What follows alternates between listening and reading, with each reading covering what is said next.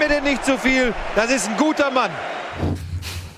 Moin, moin, hallo! Herzlich willkommen zu Bundesliga Live.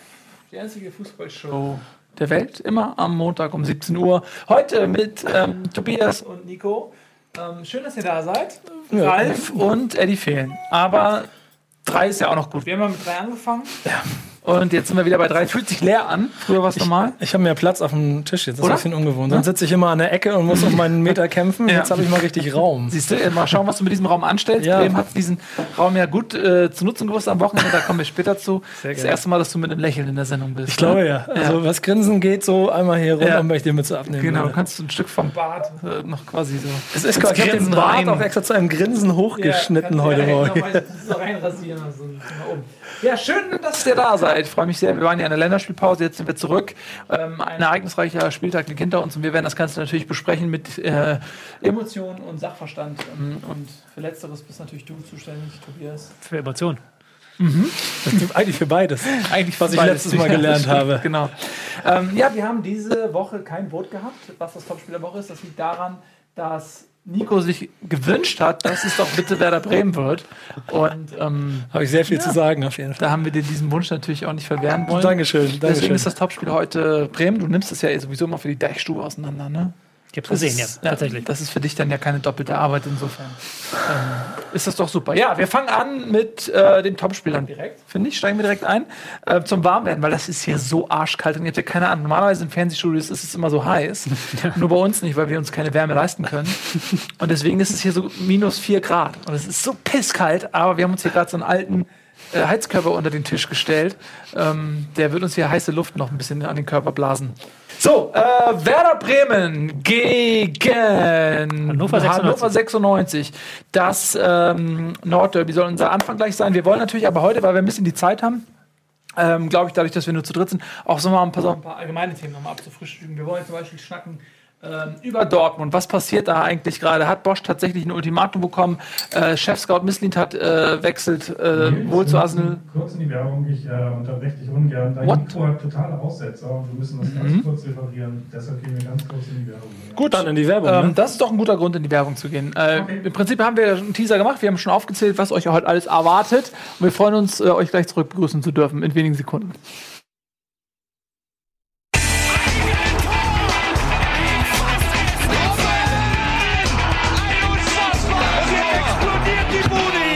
Kritisiert mir denn nicht zu viel. Das ist ein guter Mann. Hier ist zum ersten Mal so richtig Niveau drin, deswegen scheitere ich gerade. Das sagte Nico gerade, als wir über unsere Communio-Gruppe gesprochen haben. ähm, da zitiere ich gerne. Und damit hallo und herzlich willkommen zurück zu Bundesliga. Ich hoffe, die Tonprobleme sind behoben. Äh, Tobi hat gerade mal unsere Communio hier aufgemacht. Ähm, das wollen wir uns direkt dann, wenn es thematisch so schön passt, einmal anschauen. Jetzt Ja, das ist unsere Communio dann müssen wir, glaube ich, den Bumper einspielen. ähm, das ist unser Bumper. Das ist jetzt die Regie überrascht. Ja, weil sie eigentlich mit Sp Sp Topspiel der Woche gerechnet haben. Eigentlich. Ja, jetzt, oh Gott, jetzt ist er voll hektisch. Oh, fast. Mm, Ja, aber das, man muss auch die Leute ab und zu mal wach halten. Das ist so, früher in der Schule bin ich auch eingeschlafen. Dann haben die Lehrer mich ab und zu einfach aufgerufen, damit ich nicht einpennen. Guck mal, was machen die da? Ich weiß nicht, was sie machen. Das ist Guck mal, da, wie viele Leute da rumhängen. Ja, ne? Ah, nicht schlecht. Ja. Das war fast knapp. Fast, fast fast. knapp. Einen Versuch habt ihr noch. Jetzt. Lass uns doch mal. Ja, fast. Ja, nicht sch Heißer, Schlecht. heißer. Ja, komm, einen noch. Einen habt ihr noch. Ah, Wahnsinn. Na, da sieht man. Ja, wir bilden noch selbst aus hier. ähm, das ist äh, unsere Communio, genau. Vielen Dank. Und das ist hier gerade unsere Reihenfolge. Man sieht ähm, erst rechts angefangen den Marktwert, dann die derzeitigen Punkte und ist dann dahinter bitter. die Punkte des letzten Spieltags. Kannst du bei Platz 6 bitte stehen? Nein, 7 stehen bleiben. Ja, Reicht. da Tobi ist auf 6, Eddie auf 7, Eimsbüttel bist du, Nico, auf 8. Wir haben übrigens im, im Pokal gegeneinander gespielt. So, Aber das macht keinen Unterschied, weil du gar keine Punkte hattest, weil du Minus warst. genau. Ähm, Sehr Idiot. tragisch. Ja. Lenzen und Partner. Ja, Der das marschiert da vorne hinweg. Das ist ein. Mannschaftswert von 65. Wie kann man einen Mannschaftswert von 65 Millionen hinkriegen? Betrug. Ja, gut. Nein, er hat das, ich hatte tatsächlich zu Beginn der Saison auch fast 65 Millionen und habe mich, hab mich herabgewirtschaftet. Und ähm, Albrecht hat das genau andersrum gemacht. Das ist nämlich Schlensen und Partner. Das Albrecht ist auch äh, Mitarbeiter. Und ähm, Aber der, Der der, ist leider sehr gut. irgendwo. Ja, oder? klar bescheißt der. Aber man muss dazu sagen, das Rodriguez, ist- der hat das immer ist- zum richtigen Zeitpunkt die richtigen Leute Exakt. einkauft. Und ja. er hat, er hat oft immer so 100 Mark mehr geboten als ich. Äh, Bei, glaube ich, drei, vier Spielern oder so. Du hast aber noch Mark geboten, ne?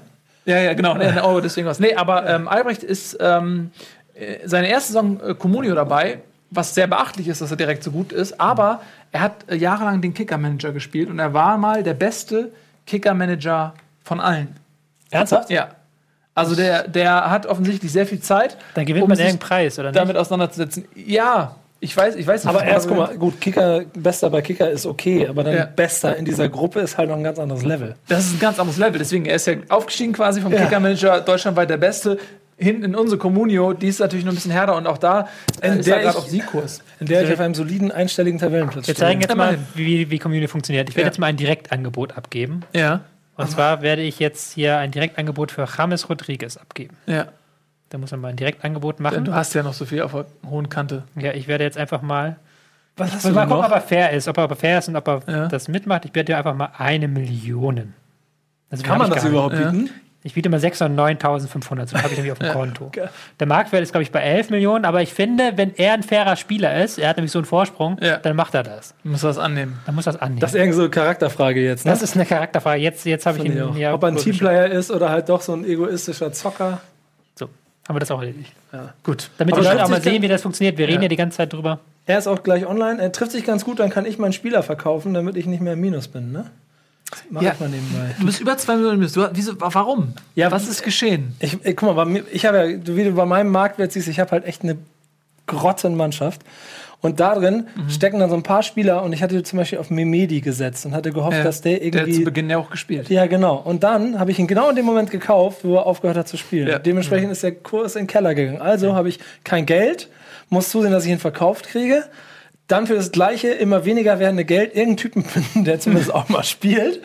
Und es während meinen ganzen Reisen hinkriegen, dass ich auch daran denke zu verkaufen. So habe ich ihn, glaube ich, dreimal angeboten. So für 4, für 3, und jetzt habe ich am Ende für 2,5. Das ist mir auch ein paar Mal passiert. Ich finde es schön, wie du eine Ausrede eingeflochten hast. So, ganz, so als wenn es ein inhaltlicher Punkt wäre. Nee, Einfach eine schöne Ausrede als Punkt 3 noch so mitfließen lassen. Ja. Hat mir gut gefallen. Aber guck mal, pass mal auf. Jetzt verkaufe ich den und dann, dann greife ich an. Genau, das können wir leider ja nicht abgreifen. Ähm, Zum Glück. Das Deswegen zeigen wir es kurz bei Tobi. Ja, Pollersbeck ist auch eine Granate. Das, da hast du aber richtig einen Fang gemacht. Ja, ne? Pollersbeck auf der Bank. Ja. Ja, aber guck mal, auch der war, der war, der war gezockt. Bei dem hatte ich halt, der war ja, der war Hättest mich ja mal erst. fragen können. Ich habe auch die Zeitung gelesen, dass er ein Otto ist. Aber ich hatte, ge ich hatte gedacht, weil es beim HSV so schlecht läuft, irgendwann kommt dieser Moment, wo der Trainer sagt, okay, wir schmeißen den Jungen jetzt mal wieder rein. Der hat 3,5 Millionen gekostet. Ja, das, oder Aber dann man beim ich- HSV sagt, äh, nicht gut genug. Ich Trinkgeld. muss dazu sagen, vielleicht für die, die es mit, nicht mitbekommen haben, er hat ja am Wochenende hätte er spielen können, Mhm. aber Mikkel hat gespielt und Pollersbeck ist jetzt offiziell Torhüter Nummer 3. Ja. Und das hat er auf jeden Fall, glaube ich, irgendwo am Wochenende in einer Bar gefeiert, wie ich hab gehört habe. Tatsächlich. Da hat jemand richtig Bock auf Karriere. Offensichtlich. Es ist aber hier auch ein Prototyp für die Typen, die es halt, also jetzt mal ganz ehrlich, die immer nach Hamburg kommen und die einfach nicht mit der Stadt klarkommen. Dann kommst du Ich aus weiß das so Augsburg einfach oder aus irgendeinem Kaff und dann kommst du in diese 2 Ja. Millionen Stadt Ich und weiß nicht, ob das so einfach ist. Ist sieben, es zu sieben viel Tage Ablenkung? feiern. Ja, aber das hat hast mich du ja mal auch meine Karriere woanders. gekostet. Also ich dachte, ist so. Ey, ganz ehrlich, ja, das hast du noch in Berlin und das hast du noch, aber das hast du nicht Also in in. München hast du es genauso. Ja, genau, aber nicht in Ingolstadt. Dann fährst du halt nach München rüber. Ich meine, Max Kruse ist ja auch immer mit, beziehungsweise nicht nur Max Kruse, ich will jetzt nicht Ja, herausnehmen, Max- aber Wolfsburg-Spieler sind ja auch, fahren ja auch immer nach Berlin rüber. So. Ja, Max Kruse ist- fährt jetzt aber noch die. Äh, Aber ich finde ehrlich gesagt, dass Max. Kruse ein perfektes Beispiel ist, weil fußballerisch ist das ein Nationalspieler und es hat und er, hat, er spielt bei Werder Bremen. Ja, aber er spielt soll das bei heißen? Werder Ja, Bremen. was ich damit sagen will, ist, dass Max Da Kruse von seinem sportlichen Potenzial her woanders spielen müsste als bei Bremen. Er müsste bei einem besseren Verein spielen. Ich bin ganz dankbar, dass er im Moment so spielt. Ja, ich er verstehe das total. Aber ich meine, also sind wir uns so einig, oder? Max Kruse, wir, wen haben, Na- Nationalmannschaft hat vorne, wir haben Wagner, wir haben, wir haben Gomez äh, und Werner ist ganz neu dabei, der zählt nicht. Aber Kruse ist im Prinzip komplett ignoriert worden, obwohl er gute Leistung gemacht hat, gerade in, in der Rückrunde des letzten Jahres. Der hätte sich eine Nominierung mehr als verdient. Ja. Und ich glaube, es hat einen Grund, dass er nicht nominiert wird. Den hat auch der ein oder andere wahrscheinlich aufs Handy geschickt bekommen, den So. Grund, warum er nicht nominiert wurde. Siehst du wohl. Das glaube ich auch. Und, Genau. und wahrscheinlich jetzt der nächste, weil er jetzt am Wochenende, am Donnerstag war es, glaube ich, in der Pressekonferenz auch wieder gesagt hat, als eine, so ein Journalist ihm eine Frage gestellt hat, Sie sind von der Bild, ne? Sie wissen doch, dass ich nicht mit der Bild rede. Ja, Punkt. Bild sollte das wissen. Das stimmt. Ja, Aber ähm, deine Überleitung ist nicht schlecht. Vielen Dank. Schlecht allerdings ist deine Performance bei Comunio. Äh, bist, du- bist du noch in deinem äh, Kader? Du bist bei äh, Nico noch im Kader. Ich verkaufe Ja. jetzt alles hier. Ja. Guck mal, ich verkaufe jetzt Pollersbeck. Du, ich bin Ich verkaufe jetzt 22 Punkte hinter dir. Also es ist bis vor diesem Spieltag waren wir beide fast gleich auf. Ich will jetzt hier mich nicht zu weit aus dem Fenster Nein, lehnen, wenn ich, du wäre. Ähm, nutzte aber den Moment, wo ich einen Platz hinter Platz zwei bin, was auch nicht schlecht ist. Ich habe halt ein Problem. Ich habe halt das klassische marktwirtschaftliche Problem. Aus dem Gespräch. Du kommst nicht aus den Spielern raus. Ja, die, Du, hast- du, hast- ich habe halt 6 Millionen in Dahut investiert. Er ist jetzt noch 3 Millionen wert und ihn jetzt zu verkaufen, da denkt man sich, ich habe schon so viel verbrannt. Ich setze jetzt noch drauf, dass er wieder kommt, Ja. aber er kommt nicht wieder. Das, ey, ich habe diese Da habe ich so zwei, drei Kandidaten von. Ich habe komplett in der Sommerpause so geil gewirtschaftet. Ich hatte wirklich 20 Millionen mehr als der zweitbeste von, vom Kaderwert her. Du hast Und immer hab noch mir- 50 Millionen ja, Ich Kaderwert, habe mir alles verbrannt. Erstmal bin ich noch ein bisschen im Minus. Und äh, muss ich dazu sagen, aber nicht viel. Und dann habe ich mir einfach komplett alles verbrannt. Ich habe sowas gemacht wie Cordoba. Ich habe allein mit Cordoba viereinhalb Millionen Verlust gemacht. Jetzt weiß, du bist nicht der Einzige, der so denkt. Ja, ich so hab viel gezahlt für Ist So, Cordoba. einfach mega dumm. Das ja, klingt- das geht so beim echten Leben, die denken das auch, ja. Ich hätte auch zurücktreten sollen. Naja, jedenfalls, äh, das sind unsere Communio-Geschichten gerade. Die nächsten Male, natürlich werden wir auch noch mal wieder in unsere zehn User-Communities gucken. Wir haben jetzt zehn gegründet, jeweils mit zehn Leuten, also 100 von euch spielen mit. Und da werden wir auch immer wieder ein Auge drauf haben. Das passiert natürlich in den nächsten Wochen. Dann wird sich auch immer mehr rauskristallisieren, wer performt eigentlich äh, mega geil und beachtenswert. Das zeigen wir dann. Was hast du für Rodriguez gebotene Millionen? Ich kann jetzt 1, 650.000. Ich kann 1,1 Ich bieten. habe 650.000 Das geboten. ist natürlich Weil's jetzt, du- weil's du- sonst, wenn du noch Pollersbeck oben drauf legst, wird er wahrscheinlich. Ähm, Pollersbeck ist schon verkauft. ja, okay, ja, gut. Ich habe Also. eben alles verramscht, was Ja. nicht über drei auf dem Baum war. So, bleiben wir bei Werder Bremen. Ähm, und kommen wir zur Wiedergeburt Kommen wir zum eines Topspiel der Woche. Vereins. Ja. Oh, das ist Das ist ja geil. Wahnsinn. Daran erkennt ja. man gute Mitarbeiter, dass sie aus ihren Fehlern lernen. Absolut. Äh, genau, äh, 4 zu 0 gegen Hannover 96 im kleinen Nordderby. Ach so, ja gut, das geht den Zuschauern auch so. Die achten noch auf das, wo wirklich Inhalt äh, rübergebracht wird. ähm, äh, Nico, du Ja, wartest wahrscheinlich jetzt schon das ganze Wochenende drauf, dass du gleich deinen Monolog beginnen kannst. Ich will dich jetzt auch gar nicht lange auf die Folter spannen. Erzähl doch mal. Das ist übrigens ganz lustig, dass mir die letzten Male schon immer aufgefallen, dass auch Etienne immer sehr dazu neigt, wenn Frankfurt eigentlich bei jedem Spiel so einen emotional langen Monolog zu jedem Frankfurt Seit Tag 1. Das ist unglaublich. Und ich frage mich manchmal, okay, wenn ich dann auch mal sowas machen muss, ob ich überhaupt die Länge hinkriege, aber ich versuch's mal. Ich fange nämlich an mit der Geschichte und oder ich, ich stelle eine Frage. Ihr seid ja auch Fußballfans. Kennt ihr oder wisst ihr, dass ihr mit eurem Fantum maßgeblichen Einfluss aufs Spielgeschehen habt? Also ihr wisst, wenn ihr, wenn ihr immer den gleichen Pulli anzieht oder diesen Kram, ist euch auch vollkommen bewusst, oder? Also, das geht mir genauso. Ich bin auch so ein komischer Typ, der immer glaubt, er hat, hätte Einfluss auf Dinge, hast- auf die er keinen Einfluss hat, indem er sich irgendwelche Sitzpositionen über Stunden inne behält, damit ja das 1-0 Stand hat. Richtig, ja. Genau. Und meine war, ich bin Sonntagmorgen aufgewacht. Ähm, ich war letzte, hatte letzte Woche eine sehr anstrengende Woche, war total alle, hatte keine Kraft mehr, bin aufgewacht und irgendwas hat gesagt, ich muss nach Bremen fahren. Heute ist wichtig. Heute brauchen sie dich. Ja. Hab alles geplant, hatte alles schon vorbereitet und hatte, hatte auch sogar Gunnar angerufen, der war wegen der Geburtstagsfeier. Gunnar, komm, wir müssen jetzt nach Bremen. Die brauchen uns. Und ich hatte ihn fast überzeugt. Ich glaube, er hatte familiäre Ärger gekriegt, dass er nicht mit konnte. Und habe quasi so den, diesen, diesen Vibe versprüht, okay, ich fahre nach Bremen, ich kümmere mich darum, wir nehmen das jetzt in die Hand, wir gewinnen das Spiel. So wie das der Trainer halt auch am, in Ja. der Woche gemacht hat. Ja. Hab's kurzhand dann abgebrochen, heimlich still und leise, hab mich doch zu Hause vom Fernseher Die, gesetzt. ga, der ganze Aufbau dieser Geschichte mit der Prayer.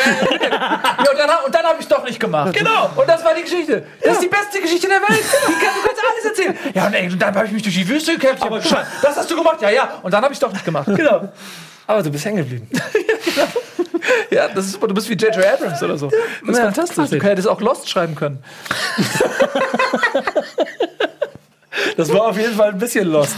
Ich jedenfalls setze mich vor den Fernseher und freue mich über ein Spiel. Das, äh, ganz ehrlich, in meinen Augen das beste Fußballspiel war, das Bremen dieses Jahr gemacht hat. Also, Was nicht so schwer ist. nee. Ich meine, bei 14, glaube ich, 14 Mal nicht gewonnen in Folge. Aber ähm, es gab so Situationen, die es mir besonders, besonders äh, gezeigt haben. Also angefangen von Körpersprache bis hin zu Tatsachen wie Augustinsson kommt aus der dänischen Liga, hat da gefühlte 25 Vorlagen in der letzten Saison inklusive Europa League gegeben. Und den habe ich in Bremen, glaube ich, bisher noch nicht einmal über der Mittellinie gesehen. Und der hat da die ganze Zeit irgendwo am gegnerischen 16er Auslinie rumgefummelt. Es hatte also gezeigt, dass das ganze Bremer Spiel auf, auf einmal viel mehr Kraft und viel mehr Macht hatte. Ähm, der da, da musstest du gleich wieder einsteigen, aber ich glaube, Hannover hat irgendwas mit Raute in der Mitte gespielt. Dadurch hast du auch gemerkt, dass Bremen ständig nach außen gedrückt wurde. Aber im Gegensatz zu den Spielen davor hatten sie trotzdem Ideen und hatten irgendwie, also Junusovic hat ein Wahnsinnsspiel gemacht, mit dem ich immer so ein bisschen hadere. Der hat unheimlich viel Druck reingebracht. Ähm, die Laufwege waren gut. Ich habe den ähm, Eggestein ständig im 16er gesehen. Der hat ständig versucht, das Spiel auch also in, in, in Abschlusssituationen mitzukommen. Und das ist der entscheidende Unterschied zu all dem, was Bremen in den Wochen vorher gespielt hat. Sie haben versucht abzuschließen. Und deswegen, ich habe mich letzte Woche geoutet als Team Kofeld. Ich bleibe voll dabei, weil ähm, ich habe keine Ahnung, ob der das in vier Wochen noch so hinkriegt, aber der muss irgendwo was in Zaubertrank getan haben. Denn Max Kruse das, der, ich meine, das hast du ja immer gesagt, dass er, dass er ein Top-Spieler ist und eigentlich nicht nach Bremen gehört, wissen wir alle. Aber der hat die ganze Saison bisher auch nicht gut gespielt. Naja, er war ja auch verletzt. Also, ja, aber auch in den Spielen, wo er da war, genau wie in Finn Bartels. Die haben, die haben alle irgendwie gehemmt oder, oder orientierungslos gespielt. Und dieses Mal hatte ich das Gefühl, dass sie so Matchplan-mäßig etwas hatten, was auch für die zweite, also für die gegnerische Spielfeldhälfte ge, ge, gegolten hat. Äh, ich weiß nicht, ob Hannover jetzt so einen schlechten Tag hatte oder ob Bremen einfach so einen überragenden Tag hatte. Am Ende wahrscheinlich auch ein, zwei Tore zu hoch. Aber du hast gemerkt, wie ein kompletter Ruck durchs Team gegangen ist. Ähm, ich freue mich sehr darüber, dass, dass bei Kruse der Knoten geplatzt ist. Fast noch mehr bei Finn Bartels, weil die beiden zusammen eigentlich so dieses, für mich so dieses Duo sind. Weil Max Kruse alleine bringt auch nichts. Der braucht auch diesen Finn Bartels, der ähm, recht unorthodox da Räume freiläuft oder dann unorthodox mal den Ball hält oder weiterspielt, so wie sie es halt dann auch gestern gemacht haben. Bei einem Tor und zwei Vorlagen, glaube ich, für Finn Bartels auch ein überragendes Spiel. Ähm, und vor allen Dingen die Kompaktheit, dass sie am Ende, weil Bremen liked, wäre es auch gewesen, in der 85. Minute oder 80. sich so ein Kacktor zu fangen und dann zitterst du noch mit einem 3-1 oder so, sondern dass sie es bis zuletzt durchgespielt haben. Und Pavlenka, letzter Satz, Pavlenka ist äh, Gold wert. Denn der, wenn der das Ding da nicht hält und gleich nach der Halbzeit gegen Harnik, dann steht es 1-1 und dann bin ich mir sicher, dass das Gerüst auch gewackelt hätte und vielleicht sogar das auch anders hätte ausgehen können. Ja, die ähm, Psychologie, ne? Spielt eine große Rolle. Ich hatte auch äh, bei Bremen das Gefühl, als ich mir das Spiel äh, als VOD angeguckt habe in zwei Minuten, dass ähm, die, diese, diese ganze Hemmnis, die sich aufgebaut hat unter Nuri, ja, also das, äh, was ich auch nicht verstehe, das kannst du mir vielleicht gleich mal erklären, äh, oder du, ähm, diese euphorisierte Phase Ende letzter Saison mit dieser fantastischen Rückrunde, die fast bis Europa führte, ähm, da haben sie ja auch offensiv gespielt und haben diesen Powerfußball gemacht. Also zumindest habe ich das so in Erinnerung. Ähm, und dann äh, haben die mit, mit Beginn der neuen Saison unter Nuri so ein ganz, ganz defensives Konzept verfolgt. Ähm, und man hat ja auch richtig gemerkt, dass die Spieler auch allen voran Kruse damit überhaupt nicht zufrieden waren. Die wollten eher wieder offensiv Akzente setzen und offensiv spielen ähm, und ähm, waren dann auch unzufrieden mit dieser ganzen Defensivtaktik. Und das hat man ja dann auch irgendwie gemerkt. Die Spieler standen nicht mehr hinter dem System. Ähm, der Trainer hat sie so ein bisschen verloren. Und jetzt mit dem neuen Trainer, mit Kofeld, haben sie da irgendwie, haben das Gefühl, die sind von alleine gelassen worden und ähm, geben jetzt wieder Vollgas, so ein bisschen so, wie es in der starken Phase in der letzten Saison war. Sind ja auch eigentlich die gleichen Protagonisten mit, mit Bartels und Kruse. Ähm, ja, da ist die Frage, war Hannover so ein bisschen überrascht von diesem Wechsel bei Bremen? Weil Hannover war ja eigentlich jetzt in den letzten Wochen auch dafür bekannt, dass sie sich, dass sie irgendwie so fünf Systeme haben, die können sich brutal auf den Gegner einstellen, können komplett Manndeckung machen, den Gegner super aus dem Spiel nehmen und so. Haben die ein anderes Bremen erwartet? Oder woran lag das, dass äh, äh, Werder Hannover so überrollen konnte? Ich hatte nicht das Gefühl, dass sie was anderes erwartet haben, weil sie haben sich ja auch wieder eingestellt auf den Gegner, haben mit einer Raute gespielt, damit sie halt im Mittelfeld wieder eins gegen eins spielen können. Einer auf Bargfrede den Sechser und zwei auf Delaney und Eggestein. Und dann, wenn Kurse sich zurückfallen hat lassen, dann hat Schwegler ihn aufgenommen. Also das war schon wirklich so eingestellt auf den Gegner. Was halt für Hannover nicht aufgegangen ist, ist dieses Gegentor, das 0 zu 1. Damit haben sie gab es dann einen Bruch im Spiel, weil normalerweise schaffen sie es ja mit ihren Systemen 0 zu 0 zur Pause zu retten und dann nach der Pause halt, wenn der Gegner müde wird, so ein bisschen Gang hochzuschalten. Und das war dann nicht mehr möglich und dann hat Bremen in der zweiten Halbzeit kontern können. Was aber vor allen Dingen entscheidend war, fand ich, dass halt Bremen, wie du schon gesagt hast, sehr viel mutiger gespielt hat als zuletzt. Also wirklich ähm, von der Denkweise her sehr viel mutiger. Es war halt irgendwie so in dieser Saison so ein bisschen diese Spirale der Defensive. Man hat am Anfang defensiv spielen müssen, weil man gegen Bayern gespielt hat, gegen Hoffenheim, gegen ähm, Genau. Leipzig. Dann hatte man, stand man plötzlich noch ein fünf Spieltage bei null Punkten oder einem Punkt oder sowas. Und dann hat man weiter defensiv gespielt, weil man gedacht hat, okay, man muss das irgendwie tun, um die Punkte zu bekommen. Nun ist die Bundesliga dieses Jahr sehr, sehr seltsam, weil es mit Frankfurt und äh, Hannover 96 und Stuttgart und ähm, Augsburg auch so Mannschaften sehr viele Punkte haben, die eigentlich damit nicht so gerechnet haben. Also die jetzt nicht unbedingt es nötig haben, weitere Punkte zu machen. Also wenn das Ding 0-0 ausgegangen wäre, dann hätte Hannover sich nach dem Spiel hingestellt und gesagt, ist gut für uns ausgegangen. Und für Bremen wäre es nichts Halbes und nichts Ganzes gewesen. Deswegen kann halt ein Hannover sagen, wir spielen halt auch in Bremen defensiv. Und deswegen muss halt auch Bremen sagen, wir spielen offensiv, weil es gar nicht anders geht. Wir werden noch über Mainz gegen Köln reden, da hat es man genau andersrum gesehen. Es geht halt nicht anders im Moment für Bremen. Die Es sind halt so weit weg, dass sie das halt, dass sie halt gegen so Gegner wie Hannover das Spiel machen müssen und dann auch ein Selassie und ein Eggestein wirklich mit nach vorne gehen müssen und nicht hinten bleiben können. Es war halt auch die, der, der, dieser Todesstoß für Nuri, dass er, was er ja gut gemacht hat am Anfang der Saison, da war ich ja sehr stolz auf nur ein Tor oder zwei gegen Bayern, also dann aus diesen ersten paar Spielen ganz wenig Tore kassiert, immer dran gewesen, weil das alles Spiele waren, wo die Offensivaktionen gar nicht so gefragt sind. Wenn dann aber im Mittelteil dieser, Vor dieser Vorrunde die Mannschaften kommen, wo du dann Gleichgewicht im Spielaufbau brauchst und Bremen nicht mitspielt, weil sie es irgendwie vielleicht auch nach sechs Wochen verlernt haben oder nicht wussten mehr, wie du den Ball jetzt einfach auch mit Überzahl in der gegnerischen Hälfte hältst, was sie ja einfach auch unter Nuri von Spieltag 5 bis Spieltag, weiß ich nicht, 9, 10, wie lange der da war, nicht gemacht haben. So, dann ist auch, ich meine, jeder hat mal gekickt, dann wird das Selbstbewusstsein und so tausend Kleinigkeiten. Und es gibt so einen Schuss in der ersten Hälfte bei Bremen von Bargfrede, wo Kruse ihm das Ding in die Mitte legt. Da hast du richtig noch Unsicherheit gemerkt, wie er so Bargfrede immer noch fast überrascht war, durch das Gefühl, dass er am 16er einen Ball kriegt und drauf schießt und halt noch nicht dieses Selbstbewusstsein hat, das auf der anderen Seite Mannschaften, die du beschrieben hast, dann ähm, einfach haben, um dann die Punkte zu sammeln. Es war ein super, ähm, ich glaube, ein Knotenlöser, denn da lehne ich mich ein bisschen aus dem Fenster. Ich, wenn ich, ich habe mir natürlich die Mannschaft angeguckt, klar habe ich eine Bremer Brille, aber ich finde, der Kader ist nicht Platz 17 in der Bundesliga, zumindest nicht in der ersten 13. Das glaube ich auch nicht. Ähm, Und wenn die alle mal ein bisschen mehr Selbstbewusstsein haben, dann läuft das auch. Das Problem ist halt jetzt das Programm, das jetzt kommt. Ne? In Das Leip- kommt jetzt Leipzig, in hatte ich Leipzig, falsch gesagt in gerade. ja. Leverkusen, in Dortmund, zu Hause gegen Stuttgart und Mainz. Dann ist noch Pokal und dann geht es ja mit der Rückserie schon wieder los. In Hoffenheim oder gegen Bayern, in irgendwie sowas. Hertha, Schalke. Also du Aber, hast jetzt ja. in den nächsten neun Spielen hast du siebenmal von oben. Wobei ihr gegen Dortmund ja Favorit seid und damit äh, möchte ich direkt überleiten zum nächsten Spiel. ähm, Ey, das ist der Hammer heute, was die Überleitungen sind. Wahnsinn. Ich passe mich selber an, deswegen das ist verrückt.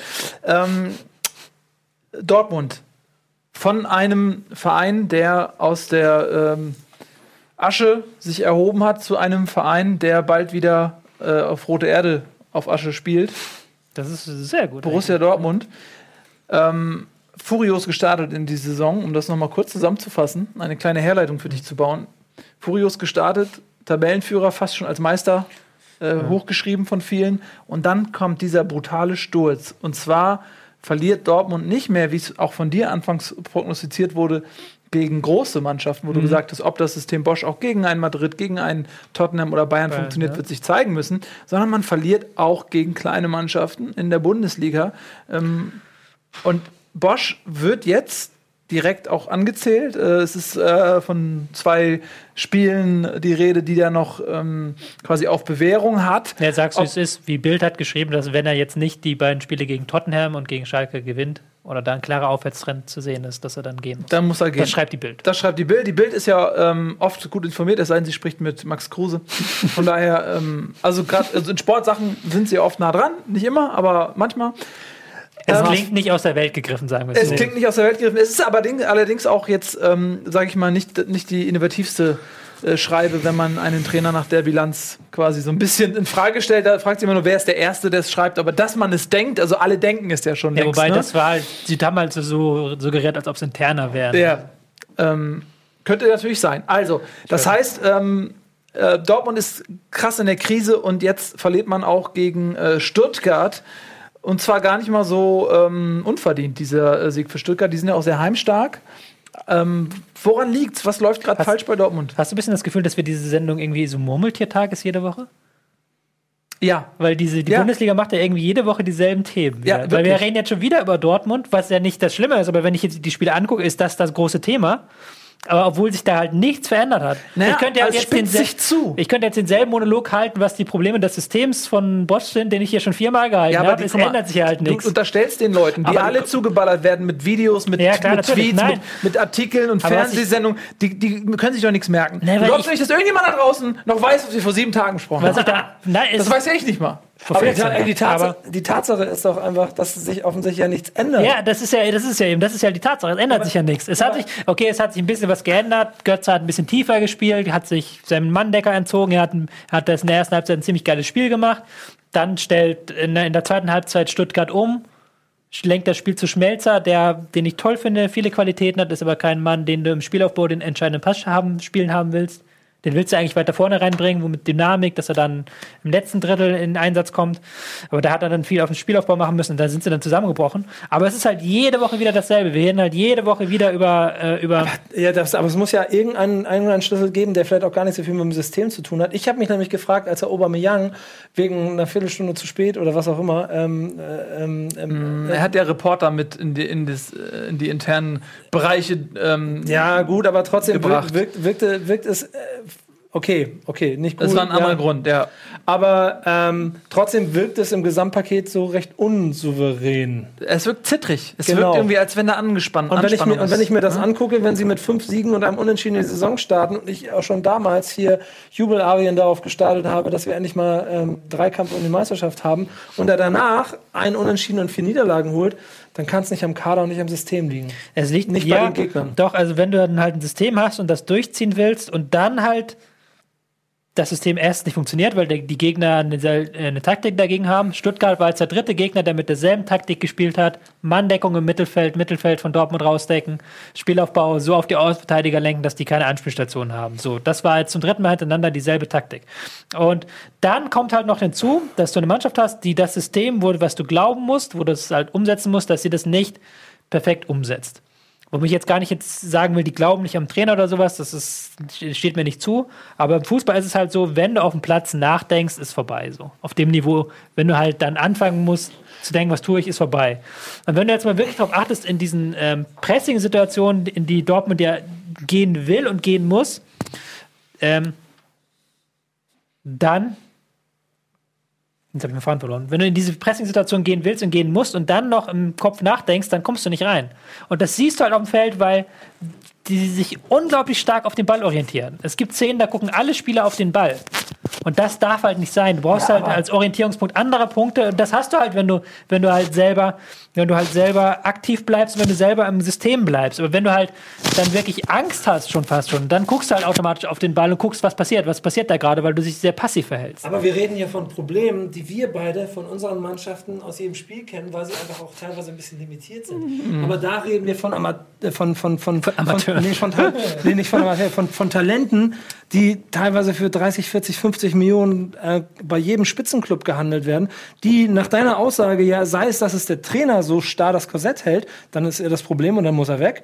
Oder aber nicht intelligent genug sind, das Spiel zu lesen. Und das würde ich doch so einer Mannschaft wie Dortmund allein schon von der Grundqualität des Kaders erwarten.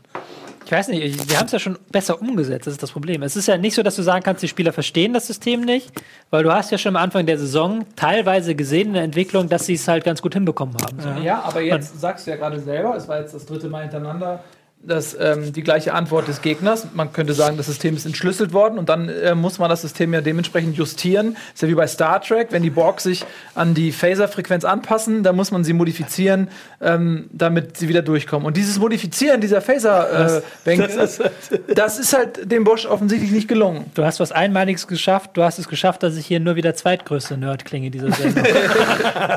ähm, ja, Er das, das, das ist, das ist wahr einerseits, andererseits ist das halt Bosch Weg. Ich wage mich das nicht zu kritisieren, weil wenn du halt natürlich ein System hast und das funktioniert perfekt, dann ist es halt auch okay, dann ist es halt auch schwer zu entschlüsseln so. Aber er ist halt so ein Trainer, der halt da sehr fixiert auf sein Ding ist. Und Das macht es halt momentan so ein Aber dann, bisschen mal, schwierig. dann stelle ich nochmal eine Frage. Du hast auch, glaube ich, auch mal ein längeres, einen längeren Artikel oder eine längere Recherche um ihn gemacht, ne? Oder war das nicht so? ja, ja, das stimmt. Genau. Ähm, würdest du auch sagen, dass wenn man, wenn man jetzt Trainer von Ajax Amsterdam ist und in der Europa League mitspielt, dann hast du da unter der Woche mal einen neuen Gegner, die sind ein bisschen überrascht von dir. Das heißt, du hast ein, zwei, zwei Spiele, in denen du quasi auch große Mannschaften überraschen kannst. Die holländische Liga an sich aber nicht stark genug ist, dass du genau das, was du machst, diesen Plan kannst du durchhalten. Weil jetzt, wenn wir mal von Stärkepunkten reden, du wahrscheinlich eine, eine sehr starke Stärkemannschaft hast und der Rest der Liga halt kacke. In der Bundesliga geht das aber nicht. Ich glaube nicht. Ich glaube, da überschätze die Bundesliga einerseits, weil die holländische Liga ist nicht so schlecht. Zwar individuell, aber taktisch ist die jetzt nicht so weit weg, dass man sagen kann. 4-3-3 halt, ne? Ja, gut. Nee, das stimmt nicht. Das ist so ein Klischee. Da gibt es schon ein paar Leute, die was anderes machen. Das Ding ist, es hat halt bei Ajax Amsterdam besser geklappt, weil es halt auch besser zum Kader gepasst hat. Die, ich meine, die hat ja jetzt im Sturm, das sage ich seit Wochen, Aubameyang passt nicht in diese Rolle, die er haben will. Weil wenn du den Aufbau so über die Außenverteidiger machst und wenn du es halt wirklich wie Bosch machen willst, dann darfst du eigentlich nicht übers Mittelfeld spielen, sondern musst halt direkt den Pass zum Stürmer und der legt den dann quer. Da bräuchst du eigentlich einen anderen Stürmer für. Ähm, Deswegen will er Aubameyang nicht. gehen, ne, oder? Das, deswegen, Aubameyang macht das eigentlich nicht, aber er schießt halt Tore, deswegen kannst du ihn schlecht rausnehmen. Und jetzt bringt er aber dann Schürle im Sturm, der das ja auch nicht kann eigentlich. Das, das hat mich so gewundert, dass er dann plötzlich Schürle im Sturm aufstellt, der das ja auch nicht im Endeffekt kann. Aber Philipp saß ja auch oft draußen jetzt zuletzt. Der hat jetzt aber gespielt wieder. Ja, äh, weil, weil er vom äh, Flügel weil dann eher Pulisic kommt, ja. gefehlt hat und weil Aubameyang gefehlt hat. Ich würde dann mal Alexander Isak gern sehen, der kann das, glaube ich, besser, aber das ist wieder ein anderes Thema. Der Ähm, ist noch zu jung. Den ja, trauen- aber dann trauen musst, sie noch ja, nicht. aber irgendwas musst du halt machen dann als Bosch. Man kann, auch als kann ja Bundesligisten, sagen. kann auch als Bundesligisten keinen 17-Jährigen aufs Feld schicken. Nee, ist auch Quatsch, ist absurd. es sei denn, man ist verzweifelt. Ja, nein. Aber halt, Marktwert wieder gestiegen am Wochenende. Es ist, äh, Ja. du jetzt entweder kann jetzt die Mannschaft das annehmen und dann vielleicht besser umsetzen, vielleicht. Aber mir fehlt auch die Fantasie mittlerweile. Das stimmt. ja, aber ich bin mal will's- gespannt. Also ich glaube, ich glaub, der wird nicht die Winterpause erleben. Es ist super nervig für, mich persönlich einfach. Warum? Weil du deinen Artikel immer neu schreiben nein, ich musst, habe oder? ja, ich hab ja ein Buch, ich habe ja mein Buch Zeit, ein bisschen Werbung zu machen, Zeit der Strategen, habe ich ja verschiedene Trainer vorgestellt und eigentlich ist Bosch, das Kapitel ist fertig, es ist sehr schön geworden, aber es ist halt komplett witzlos, das reinzunehmen, wenn er jetzt. Eigentlich, ist es, eigentlich ist es witzlos, das Kapitel reinzunehmen, aber es ist gut. Ja, aber dann ergänzt es doch einfach. Mach's doch so wie Nico und, und sagst am Ende noch, und all das stimmt nicht. all das ist nie passiert. Ey, aber ganz ehrlich, ich, ich, kannst, du das, kannst du das nicht emotional nachvollziehen? Ja, natürlich. Das war überragend. Ich sitze da und dann denke ich mir, Ja, ah nee, schaffe ich nicht, scheißegal. Aber sie machen es auch ohne mich. Sie denken ja, ich bin da. ja. Das, das ist, also dein Spirit ist angekommen auf jeden Ja, Fall. auf jeden Fall. Aber Psycho Psychologie wird auch Bosch, glaube ich, nicht helfen. Der muss was machen. Ja, und ähm, ein Wort vielleicht noch zu Stuttgart. Mm, Die haben ihre Heimstärke ähm, zementiert, haben, und so sagst du ja, hast gerade schon so mit einem Satz angedeutet, sie haben das gleiche gemacht wie jetzt Hannover auch oder so, äh, extreme Manndeckung. Ähm, war das jetzt in irgendeiner Form auch noch mehr, was Stuttgart ähm, entgegenzusetzen hatte, oder war das eine Kopie dessen, Nee. was andere schon Also, gemacht haben? Tatsächlich ist es nicht so gut aufgegangen in der ersten Halbzeit. Da hatte Dortmund ja auch Chancen, weil sie halt mit Götze da dem, sich dem ganzen Der ganz gut gutes Spiel gemacht hat, ne? Der hat ein sehr gutes Spiel gemacht, Ja. fand ich sogar. Da haben sie sich geschafft, dass sie sich ein bisschen der Manndeckung entziehen. Aber nach der Pause haben sie sich so ein bisschen angepasst. Ähm, das fand ich gut. Ähm, ich fand das gut, dieses Spiel in die Spitze, was sie auch gezeigt haben. Sie hatten ja dann auch viele Chancen. Ähm, haben wirklich einige Spieler, die da ähm, den Unterschied machen können mittlerweile. Asano hat, glaube ich, ein gutes Spiel gemacht. Enjoa auch. Auch die Innenverteidigung ist sehr stark gewesen, hat er jeden Kopfball weggemacht. Pavard ist ein großartiger Kicker, der halt einen tollen Fuß hat, ein tolles Zweikampfverhalten hat. Das ist halt schon eine schöne Mannschaft auch, die da, spielt. Also das hat schon alles Hand und Fuß, was die gemacht haben. Zwei Ideen habe ich, zwei Punkte habe ich noch. Der erste ist das Stuttgarter Trikot. Da kann ich als Hip-Hopper wieder ein bisschen was zu erzählen. Nusidem 11. Ähm, das Hip-Hop-Büro aus Stuttgart hat zusammen mit dem VfB Stuttgart, die sind auf die zugekommen, so ein, so ein Trikot entworfen. Wir sind Stuttgarter, Design von den 0711ern. Und ausgerechnet mit dem schlagen sie Borussia Dortmund. Das war für die halt ein super Punkt. Und zu Bosch noch. Ich glaube, er wird dann der nächste Trainer, der an einem Derby, äh, an einem Derby scheitert und wahrscheinlich deswegen dann fliegen wird, wenn es gegen Schalke geht, um dir eine Überleitung zu bauen. Muss ich mal gucken, wie sieht das, meinst du das Dankeschön. Trikot hier? Ja, dann können wir direkt über, da ist das Trikot, was du Ich meinst. genau. zeig's nur einmal hier. So. Ja. Das Schwarze, genau. Das, äh, dieses leicht ähm, flecktarnige. Ganz schick eigentlich. Ja, ich, das ist sehr modisch mit, mit diesem Camouflage. Ich glaube, da haben sich ein paar auch aufgeregt, kann das sein? Ja, Ein paar Fans? Ja. Ja, bestimmt. Aber warum sollte man sich auch nicht aufregen? Irgendwas gibt es immer. Darf man eigentlich mit echtem Camouflage spielen? Also so mit grün, braunem ja, Camouflage? also wenn man SSC Neapel ist, dann ja. Die machen Weil ich meine, ist das nicht für den pinken. Gegner, ist das nicht für den Gegner irgendwie auch unfair, weil dann sieht man die alle, die Neapel? Die hatten ja auch immer so, die, die hatten ganz absurde Camouflagefarben schon, Neapel. Ja, gut, aber die hatten ja keine richtige Camouflage. Ich weiß nicht, ob du das darfst, wenn du das nicht erkennen darfst. Oder? Kannst. Ich weiß nicht, ob das. Die müssen ja abgenommen werden, die Trikots auch vom Verband. Ja. Mikrofon ist. Man weiß es nicht. Nun gut, äh, ich möchte deine Überleitung nicht äh, unvollendet lassen, deswegen äh, gehen wir jetzt rüber zum nächsten Spiel, äh, Schalke. Und das ist echt spannend, weil dieses Derby steht da unter einem, einem ganz interessanten Stern dieses Jahr. Man hat äh, Dortmund, die äh, unverhofft in die Krise rutschen, und du hast Schalke, die unverhofft ähm, in einen Höhenflug kommen. Der Name Tedesco spielt da natürlich eine große Rolle, der neue Trainer ähm, von Schalke. Man ist auf einmal, glaube ich, auf Platz drei oder was? Zwei, drei? Wo ist man? Zwei. Schalke. Zwei? Zwei. Wahnsinn. Und damit Punkt hat man nicht so wirklich rechnen können. Ähm, was macht denn Schalke besser als Dortmund? Ähm, viel. Ich habe letzte Woche Tedesco getroffen tatsächlich. Oh, Ja, deswegen macht Schalke. Deswegen machen die seit, ihm- seitdem, ihm ein seitdem paar ich ihm Tipps ein paar Tipps gegeben? gegeben habe, ist er Dings, ähm, ist er Hast du großer. sein Kapitel über Bosch mitgebracht? nee, aber der ist, der ist schon. Ähm, ich habe ihn getroffen, ist ein sehr netter Mensch. Also kam sehr nett rüber, war eine Interviewsituation, Pressesprecher dabei, da kommst du jetzt nicht so ins Reden rein. Ich habe schon das Gefühl, dass der ein. Ich will es jetzt nicht falsch sagen, weil das ein Wort ja leider negativ verhaftet ist, aber ich glaube, die Zuschauer von Rocket Beans verstehen es. Der ist ein echter Nerd. Das ist doch nicht negativ. Nee, aber für. Ich weiß nicht, ob er damit Nee, einverstanden wäre, wenn ich Runde- ihn nee, hier nee, als, nee, nee. hier in der Hier in Runde der. Runde nicht. Ja, ich glaube, wenn, sorry, ich, wenn ich ihm das jetzt sagen würde, dass ich ihn hier als Nerd betitelt habe, würde das, glaube ich, nicht so toll Ja, finden. aber das ist ja sein Problem, wenn er Komplimente nicht äh, richtig verstehen kann. Ja, ist doch so. Aber der ist schon, der ist dann Stark. schon, wenn du mal den noch was taktisch angesprochen hast, dann ist er da voll drauf eingestiegen, hat dann Erklärung gemacht und war dann halt richtig in seinem Element und hat dann auch so Sachen gesagt, dass er halt auch natürlich Spielverlagerungen liest und dass er das auch kennt natürlich und dass er auch da das nutzt, um sich, also er meint, dass es nicht alles wahr, aber manchmal kriegst du, kriegst du halt schon so eine, äh, so eine Anregung dadurch. Ja. Ähm, Das war auch ein ganz, ganz nettes Feedback eigentlich, oder? Eigentlich, eigentlich schreibt ihr Quatsch, aber das ist äh, manchmal ganz nett. Ja, oder? ab und zu meint er, fehlt halt der Einblick. Ist, hat er auch recht. Ab und zu hast du ja ab und zu machen, musst du ja ins Blaue raten mit Taktik so und dann so. Na gut. aber spannend. Ähm, ja, spannend. Auf jeden Fall war ein netter Typ, aber war ein äh, totaler, totaler Nerd halt, so wirklich in dem positivsten Sinne, dass der halt da wirklich auf kleinste Details achtet. Und wir haben dann auch mal, wir hatten dann eine Szene mitgebracht und haben ihm die gezeigt. Und da haben wir dann halt auch, welcher Spieler wann rausrückt im Pressing. Und dann haben wir ihn halt ganz offen gefragt, ist das abgesprochen? Und dann meinte er, ja, wir machen das kleinteilig, sprechen wir das ab, wer wann rausrücken muss. So. Das sind halt äh, so kleine Sachen. Und das merkst du halt, dass die defensiv sehr organisiert sind. Ähm, ich habe so an der Taktiktafel das System einmal abgebildet. Aber ich, ähm, das System gibt es halt nicht so wieder, weil es kommt hier wirklich auf die Ausfolgen auf dem Platz an. Also die Sp- haben jetzt am Wochenende so ein 5-3-2 gespielt. Und bei, bei so einem System sind die Außenverteidiger immer sehr flexibel, die kannst du hier auch hochschieben. Dann wird da halt ähm, 3-4-3 draus. Aber was die halt wirklich machen, ist halt Abstände halten, Abstände halten und das Ding kompakt halten. Ähm, die kriegen es halt wirklich hin, dass die drei hier vorne wirklich so eng spielen, dass du halt dann halt wirklich kaum Raum für den Gegner ist, der dann, der das dann bespielen kann. Dass halt wirklich die Abstände gehalten werden und dass dann halt im richtigen Moment die Spieler rausrücken und draufgehen.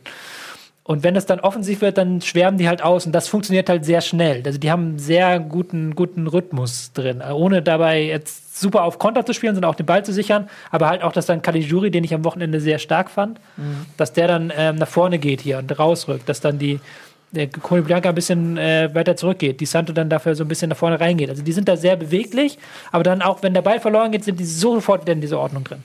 Und damit können die den Gegner super nerven. Ähm, die sind das Team, das die wenigsten Torschüsse zulässt. In der gesamten Liga. Weniger als Bayern, weniger als Leipzig. Niemand ähm, lässt so wenige Torschüsse zu. Ähm, Hamburg hatte, glaube ich, einen Schuss aufs Tor am Wochenende. Da kommen wir gleich zu. Ja. Äh, wir machen ein bisschen Werbung und wenn die Werbung ähm, vorbei ist, dann ähm, darf ich auch ein bisschen was dazu sagen, denn Schalke hatte ja einen Gegner am Wochenende und der hieß äh, Hamburger Sportverein. Äh, bis gleich.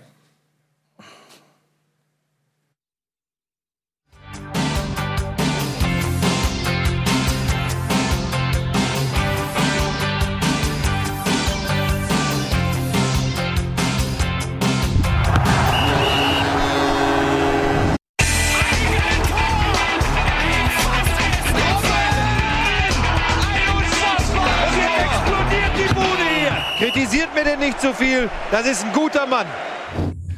Herzlichst willkommen zurück, liebe Freunde des Fußballs bei Bundesliga. Wir waren gerade dabei, Schalke taktisch kompetent auseinanderzunehmen.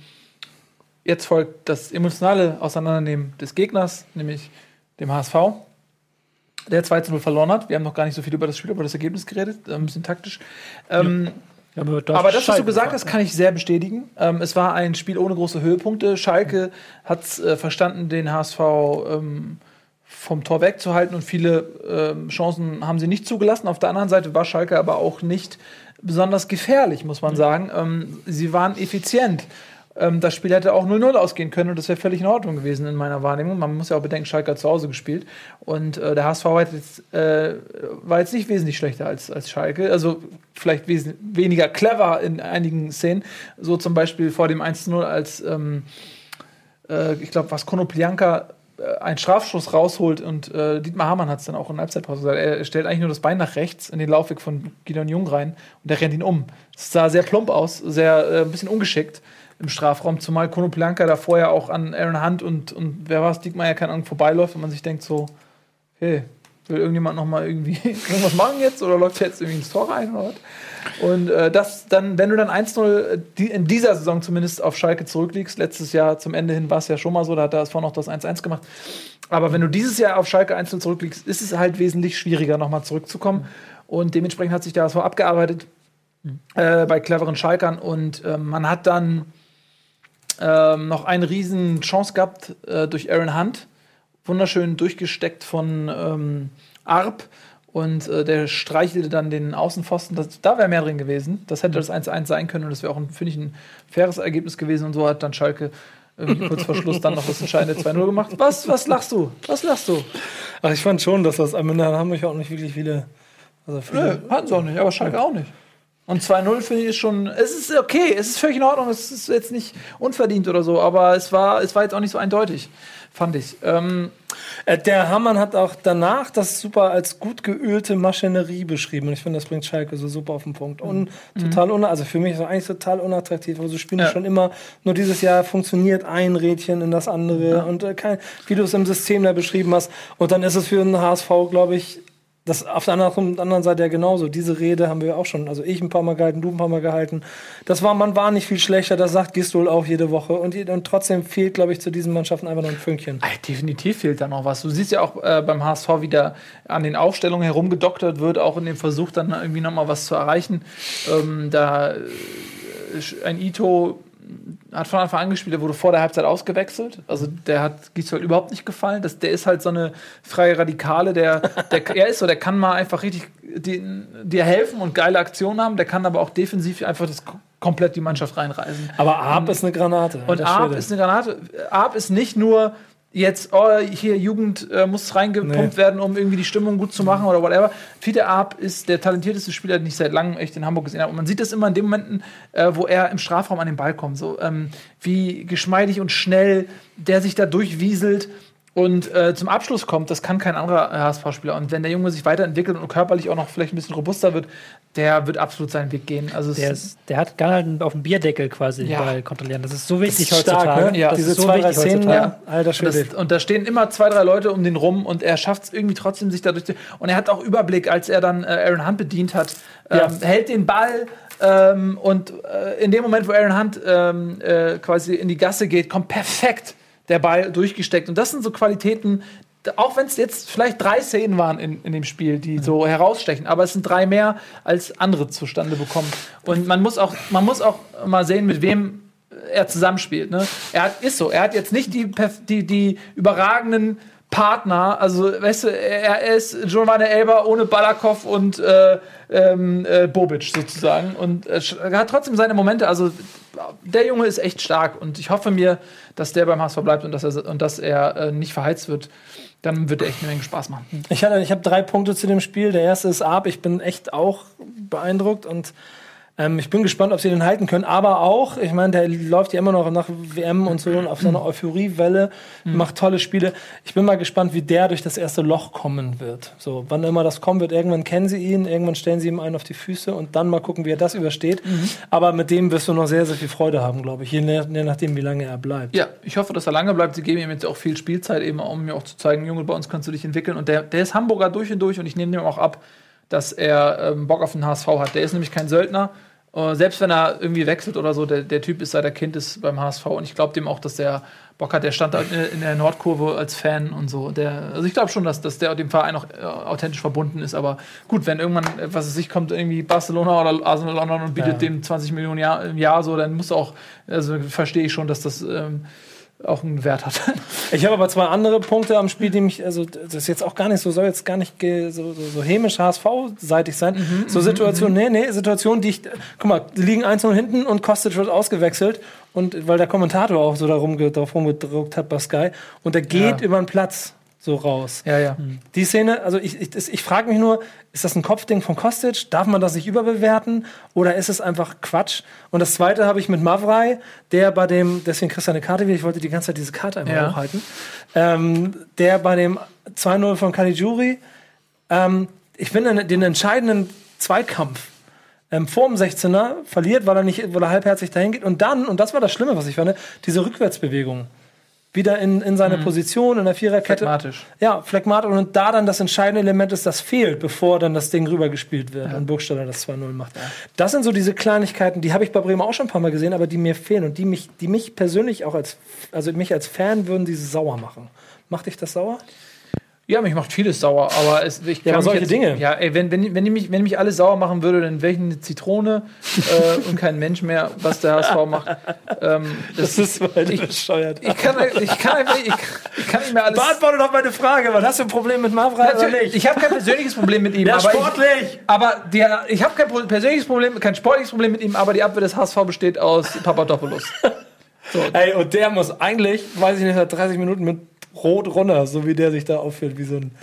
Meinst du die Szene da mit, mit Meier oder Hat er was? nichts mit zu tun. Ach, come on, der Meier, ey, nee, jetzt hab ich Und die dann- Schnauze voll. Jetzt voll, hör mir mal zu, mein Freund. ja, pass ey, mal auf. Weißt, was, und dann nee, zweite Szene, Ja. ein paar Minuten später, wo er zieht. Ja, wie, Der wo muss er runter, zieht. gelb runter. Der Ach, muss gelb Bullshit, runter. ey. Weißt du, wer- weißt wer mit gelb-rot runter muss? Ist Embolo. Der gelb vorbelastet ist und eine fucking Schwalbe macht. Ja, von mir. Ja, der muss auch. Warum sagst du das nicht? Warum, warum immer die Sachen, die gegen den HSV will? Weil ich Werder-Fan bin, Und Mann. er ist so eine fucking St. Pauli-Kappe auf, was um mich zu provozieren. Weißt du was? Bei dieser Szene mit Max Meyer, das ist so Ich eine Schauspielerei. Wenn Papadopoulos das macht, dann spottet das komplette Internet. Es gibt Photoshop-Battles. Ich habe meine komplette Twitter-Timeline ist voll mit Häme, weil Papadopoulos eine dumme Schwalbe macht. Fucking Max Meyer fällt hin wie der sterbende Schwan und wälzt sich am Boden, als wenn er fast tot ist. Er ist dem Tode so nahe. Hey, Und- das war nicht ohne. Mann, es war lächerlich. Das war lächerlich, was Gideon Jung hat ihn so ein bisschen angetügert. Und der Mann, der, der den ganzen Tag nichts anderes macht, als seinen Oberkörper zu stehen im fucking Privat-Fitnessraum von Schalke 04, wo Handeln mit seinem Namen rumstehen. Der Typ fällt um wie Lauslüftchen und du wälzt dich am Boden. Und natürlich fuckst du dich dann ab als Gegenspieler und sagst dem Typ, er soll aufstehen. Und du kommst mir jetzt mit Papadopoulos. Was soll denn das? Tobi sagt auch immer was. Ich weiß gar nicht, worauf ihr euch bezieht. Ich finde das nur Ich witzig. keine Ja, Ahnung. ist doch so. Weil immer dieses Notorische, immer, wenn, wenn der HSV Angriffsfläche bietet, nämlich lieber das, auch wenn links und rechts noch andere Möglichkeiten sind. Aber Köln tut mir ein bisschen leid. ja, Saison. man aushalten, dann sind wir beim nächsten Spiel. Das ist genau das, aber das ist lustigerweise genau das, was ich in der Werbepause gesagt habe. Weil Köln spielt kompletten Müll, kompletten Mist. Also es ist nicht böse gemeint Köln, aber Die die Kappe habe ich übrigens extra aufgesetzt heute für dich. Ja, das weiß ich. Das ist eigentlich das erste Mal. Köln hat halt Pech gehabt, okay, okay, Pech gehabt, aber die kriegen halt keine Torchance hin, so seit mehreren Spielen schon. Ein paar Torchancen schon, okay, aber haben halt sehr viele offensive Probleme. Haben, vor, haben Cordoba gekauft für was? Was? 17 Millionen. der, glaube ich, auch noch keine einzige Torchance hat in dieser Saison so gefühlt. Und die kriegen keine Häme ab. Und der HSV, der machen da irgendwas und Ja, kriegen aber das sieht, weil es bei denen so dilettantisch aussieht, dass es eher schon Mitleid ist. Also ich meine, das ist, also da schreit doch jemand nach zweiter Liga. Und ich weiß nicht warum. Das liegt doch, glaube ich, auch in der Kölner Mentalität, so wie ich die bisher kennengelernt habe über die Jahre, was diesen Verein angeht. Entweder ist man im Prinzip im Meisterschaftsrennen oder man ist schon abgestiegen. Und diese Saison ist man halt wieder schon abgestiegen. Und der reden ja, wir reden ja von, von bescheuerten sechs Punkten. Die brauchen nur noch eine ganz gute Rückserie spielen und dann kriegen sie es hin. Wenn die allerdings mit zwei Punkten in die Winterpause gehen, dann kannst du echt schon. Also ich habe jetzt ein bisschen übertrieben natürlich, klar. Es ist jetzt natürlich nicht so, dass die, dass du da, dass die Jetzt relativier nicht wieder. Nein, Nein, Ich, doch, ich relativiere immer. Doch, Nein, das relativieren ist Kacke. Doch. Also es ist, es war am Wochenende schon eine sehr doofe Ausgangslage. Erstens, weil es wieder so ein Spiel war, wo mit Mainz eine Mannschaft kam, die eigentlich sich gedacht hat, okay, 0-0 wäre auch ganz okay. Wir brauchen die Punkte nicht und Köln muss eigentlich gewinnen. Und da kannst du halt, für den Köln ist halt auf defensive Stabilität derzeit aus, auch verständlich, aber es bringt halt niemanden weiter. Das hast du dann spätestens gemerkt, als dann diese grässliche Fehlentscheidung kam des Videoschiedsrichters und dann einfach das 1-0 gefallen ist. Danach hat Köln halt, haben halt keine Wege gefunden. Haben sie halt immer wieder auf links gespielt, ganz viele Flanken von Rausch. Ähm, als Bittenkorb dann kam, hat man dann diese linke Seite so ein bisschen forciert. Das hat halt nicht funktioniert. Und Gyrassi und Cordoba haben halt vorne keine Bälle bekommen. Da hat es dann auch nichts geholfen, als dann auch noch mit Pizarro noch ein Stürmer kam. Das war halt dann schon so, ist halt schwierig. Natürlich einerseits musst du ähm, Defensive irgendwie wieder, das ist der Wesenskern von Stöger und auch von dieser Mannschaft, dass du die Defensive stabilisiert bekommst. Aber die Liga ist halt momentan so, dass es fährt momentan niemand nach Köln, der unbedingt einen Sieg braucht. So. Aber Köln braucht halt unbedingt Siege. Die müssten halt eigentlich jetzt so einen Restart machen, wie Werder das gemacht hat. Halt einfach so sagen, okay, wir bringen jetzt wieder mehr Spieler vorbei, weil anders funktioniert es halt leider nicht in dieser Saison. Ja, also ich, ähm, Ist jetzt mein Mikrofon im Arsch? ich hoffe nicht. ähm, also zu Köln, Vielleicht, dass wir das Handmikrofon machen. Die- Da, ja, ist, überhaupt kein, ist überhaupt kein Problem. So ein Ton ist auch echt nicht so einfach in den Griff zu kriegen. Man kennt das ja aus äh, Ghost-Nachricht von Sam, äh, wie viel Gefühl man auch für Ton braucht. Ähm, Hallo? hast du?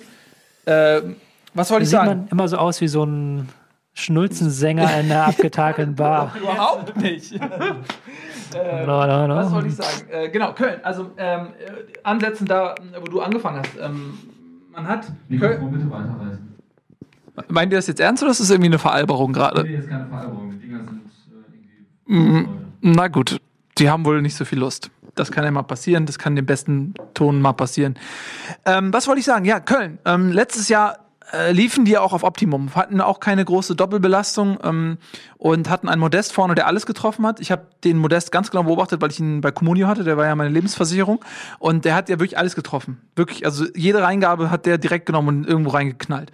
Und dann hatten die äh, auf den Außen mit Risse und Bittencourt zwei Leute, die ähm, Modeste auch richtig gut einzusetzen wussten. So, die haben beide auch eine starke Saison gespielt. Und dann geht erstmal Modeste, den ziehst du da raus. Der wird, also denkst, okay, 35 Millionen oder so eingenommen, den kannst du ja ersetzen. Was wurde von dem Geld gemacht? Es wurde ähm, Cordoba geholt und es wurde äh, Horn geholt aus äh, Wolfsburg ähm, für zusammengerechnet, glaube ich, so ungefähr 25 Millionen oder so. Äh, Und keiner von denen ist ein Faktor. Horn spielt nicht wirklich, oder wenn er spielt, ist jetzt auch nicht so der überragende Faktor. Und ähm, Cordoba hatte sehr viel Pech in den ersten Spielen. Hätte auch treffen können mit ein bisschen mehr Glück, dann hätte man die Geschichte anders erzählt. Aber er hatte eben nicht das Glück im Abschluss und hat sich dann schwer verletzt und wurde dann als Fehlankauf abgestempelt. Ähm, ähm, und ja, ganz kurz, ne? Und dann kommt hinzu, dass äh, Risse lange verletzt ist und auch Bittencourt äh, schon lange verletzt war und auch andere Spieler, ähm, wie zum Beispiel der Kapitän Hector, äh, verletzt sind. Und das sind alles äh, Faktoren, die Köln ähm, eben nicht so kompensieren kann. Hinzu kommt diese Doppelbelastung mit, mit dem Eurocup, was ein ganz komisches Ding ist, weil du, du bist in der Liga auf einmal äh, äh, voll das Sorgenkind. Gleichzeitig hast du aber diese Euphorie, dass du in Europa bist. Also die fahren nach Arsenal London, wo 250.000 Kölner äh, London äh, auseinandernehmen, wie die äh, Sun geschrieben hat. Und dann äh, bist du total euphorisiert, dass du, dass du da spielst. Und dann kommst du zurück in den Liga-Alltag, kriegst auf die Schnauze und bist irgendwie gefühlt kurz vorm Abstieg. Und das ist eine ganz komische Situation in Köln. Dann geht der Manager Schmatke, ähm, wo man überhaupt nicht so genau weiß, warum.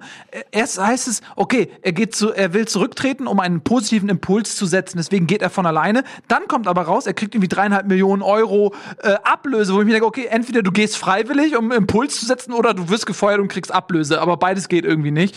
Ähm, al- also da, das scheint mir auch eine Sprachregelung zu sein.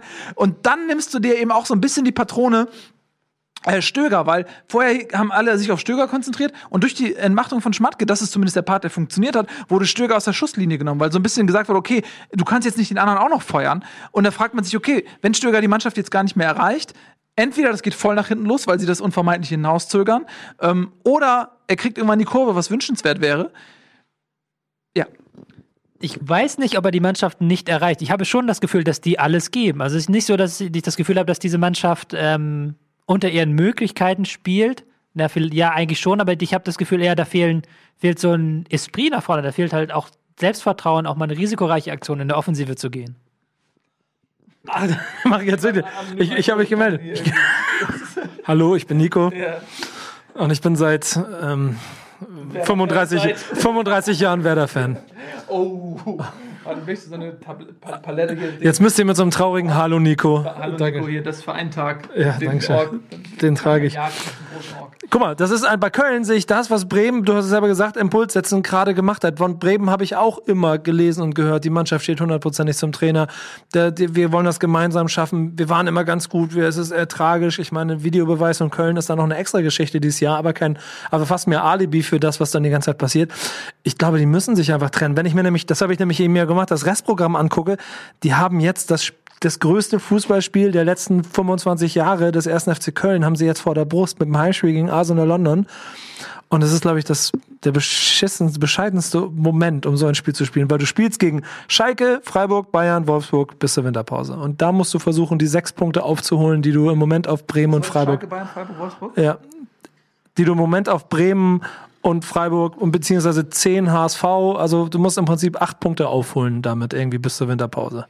Das schaffst du nicht. Und dann gehst du mit fünf Punkten in die, also wenn überhaupt, die, die gegen Freiburg, das ist ja schon das, das ist ja schon ein zehn Punkte Spiel dann bald.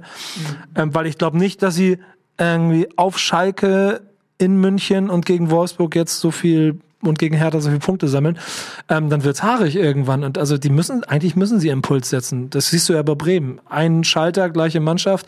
Die Graupen von vor sechs Wochen hauen auf einmal Hannover 4-0 weg.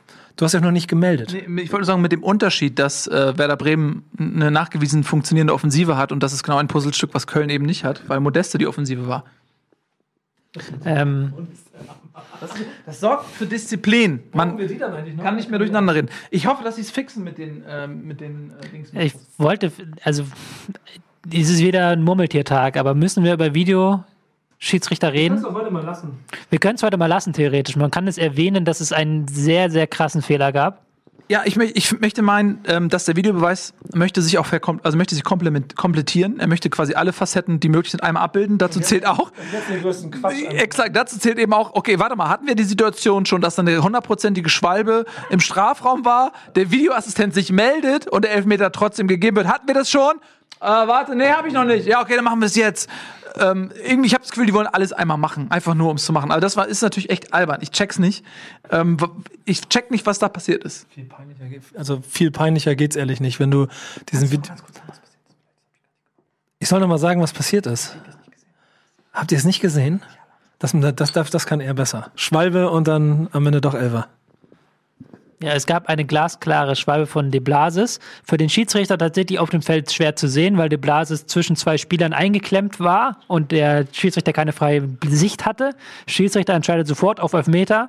Videorichter gibt ihm aufs Ohr, ist keine klare Fehlentscheidung, obwohl es eine klare Fehlentscheidung war.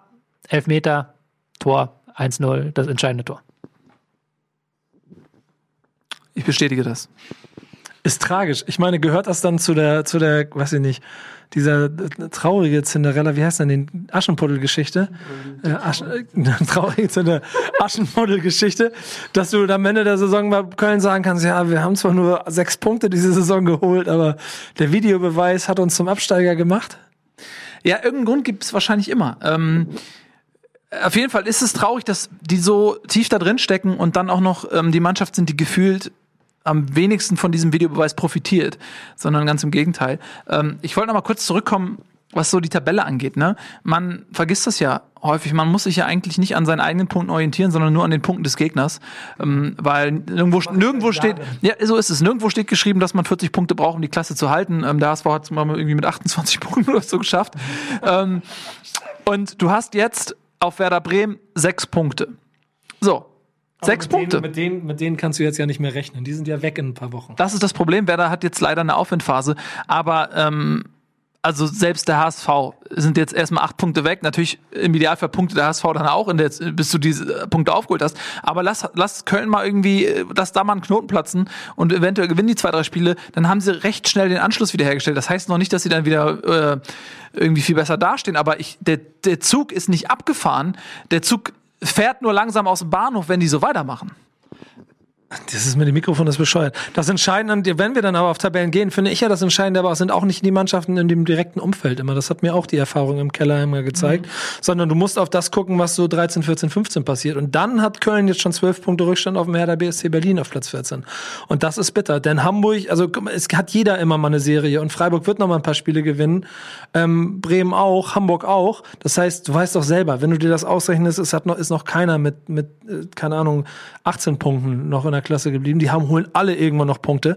Ähm, aber Köln, das hast du, glaube ich, irgendwann mal hier schon mal vorgerechnet, was das bedeutet, wenn du in 20 Spielen 35 Punkte oder sowas holen musst, was man da machen muss. Und, ja, genau, also rein Rechner. Also, guck mal, wir haben jetzt 12. 24, warte mal, 22 Spiele noch.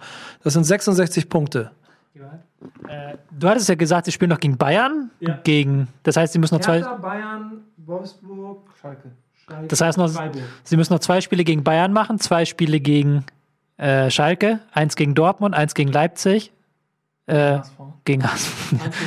Ja, das sind halt schon mal sechs Teams gegen sie, Hoffenheim vielleicht noch dazu. Das sind sechs, sieben, wo du halt nicht gewinnen musst. Und du musst eigentlich ähm, jetzt zehn Spiele mindestens gewinnen. Und das, du gewinnst keine, du gewinnst keine zehn von 15. Das heißt, du musst acht gewinnen und dann den Rest unentschieden spielen, was auch wahnsinnig unwahrscheinlich ist. Also da fehlt mir mittlerweile jede Fantasie, wie das noch klappen soll. Sorry, aber das wird halt so eng. alle, also natürlich ist es einfach, den äh, Köln jetzt schon abzuschreiben, aber ich will nur dazu sagen, für alle Kölner Fans, die das nicht gewohnt sind, RSV hatte letztes Jahr ähm, zwei Punkte nach zehn Spielen. Sie haben es geschafft. Köln hat jetzt zwei Punkte nach zwölf Spielen. Diese zwei Spiele könnten einen Unterschied machen, aber der HSV hat letztes Jahr nicht mal Relegation gespielt. Wie viele So. Trainer? Zwei. Zwei nur? Ja. Keine drei? Nee. Also Labadia war noch da und dann kam äh, Gistol. Genau. Ähm, was, zeig mir noch mal eben. Weil da, Ach so. da läuft Mhm. er jetzt. Ja.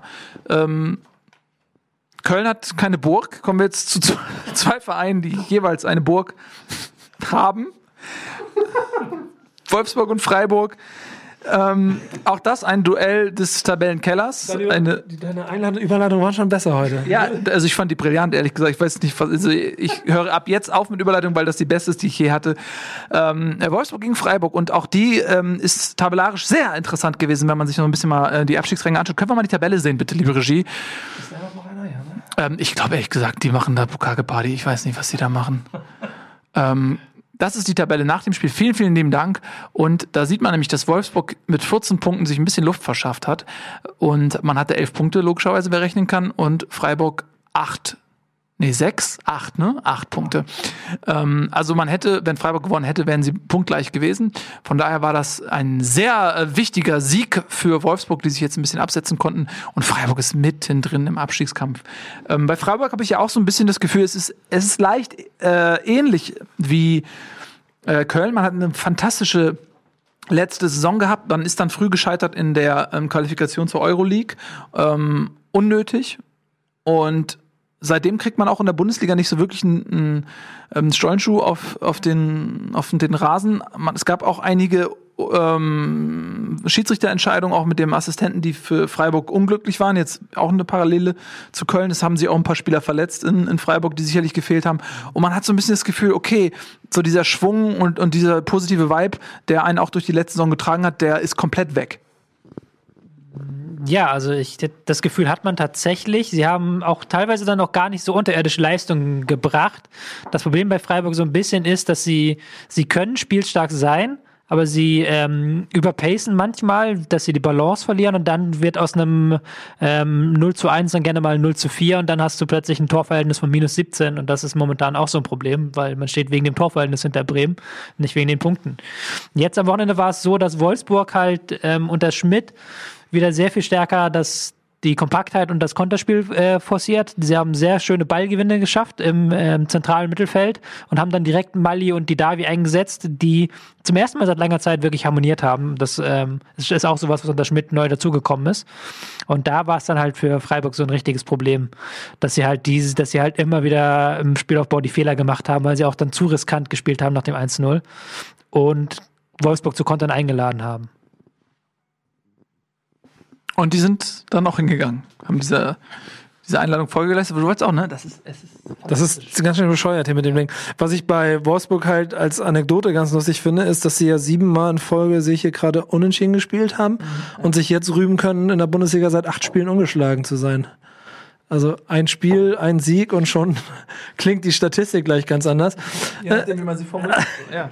Da, da siehst du mal dran, wie dumm diese Sache eigentlich, diese Sachen dagegen ist. Weil du nimmst, ich hasse das, wenn du immer sagst, so, sie sind seit sechseinhalb Spielen umgeschlagen, weil du nimmst halt immer völlig einen völlig willkürlichen Zeitraum raus, wo es halt gerade so passt, was du sagen willst. Ja. Du kannst halt sagen, ja, seit, seit 13 Spielen hat Wolfsburg nur einmal gewonnen. Oder du kannst halt sagen, seit acht Spielen sind sie ungeschlagen. Es klingt halt beides komplett anders und es ist halt beides richtig. Das zeigt halt einfach, wie dumm diese ganze Ja. Sache ist, ne? So, man könnte auch sagen, seit es die äh, Bundesrepublik gibt, seit es, seit es Deutschland gibt, seit den Römern, seit es die Römer gibt, ist noch nicht einmal eine Jamaika-Koalition in der Verhandlungsphase gescheitert.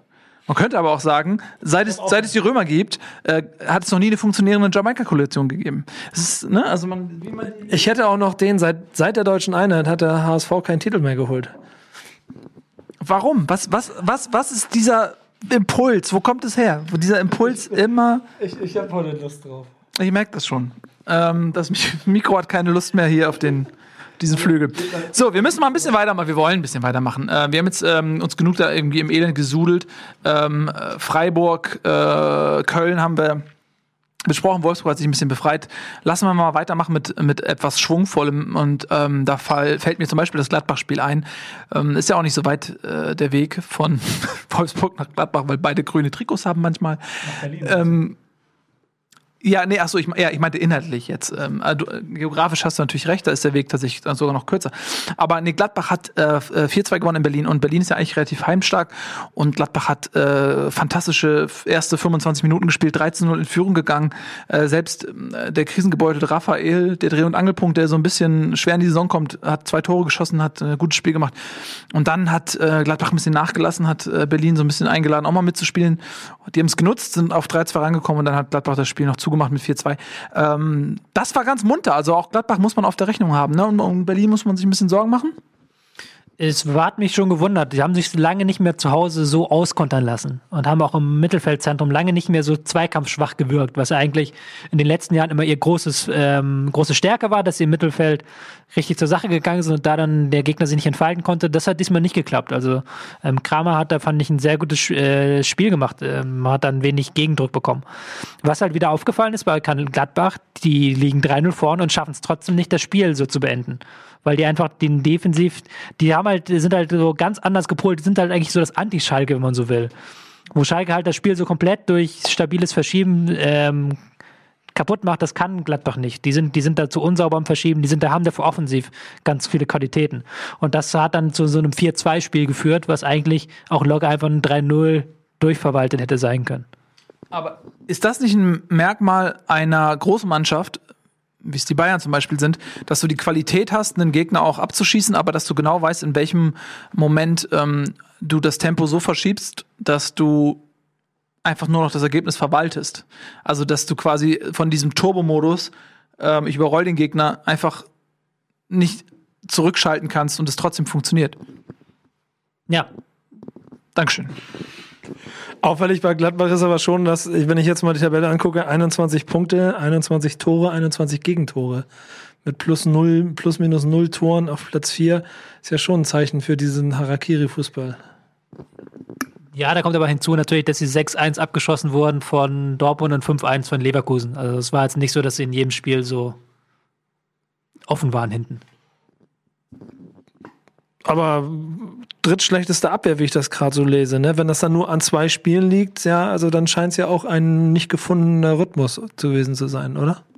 Das ist, das ist halt diese Frage der, der Balance. Ähm, wenn du halt, ähm, wenn du es nicht schaffst, halt so eine defensive Grundstabilität auf den Platz zu bekommen, dann geht's halt so aus wie gegen Leverkusen die zweite Halbzeit, wo sie fünf kassiert haben, oder gegen ähm, Dortmund. Aber wenn du die beiden Spiele rausrechnest, ähm, das sind dann elf Tore, dann hast du zehn Tore in den restlichen äh, zehn Spielen, glaube ich. Also das ist dann eigentlich auch ganz wieder okay. Gut. Okay, ist auch das Spiel von Leverkusen gewesen, die trotz einer roten Karte und einer numerischen Unterzahl noch den Ausgleich geschafft haben gegen Leipzig. Äh, 2 zu 2 am Ende. Ja, auch Leverkusen kam ein bisschen schwerer in die Saison. Ähm, auch ein kleiner Umbruch mit, mit Heiko Herrlich als neuen Trainer.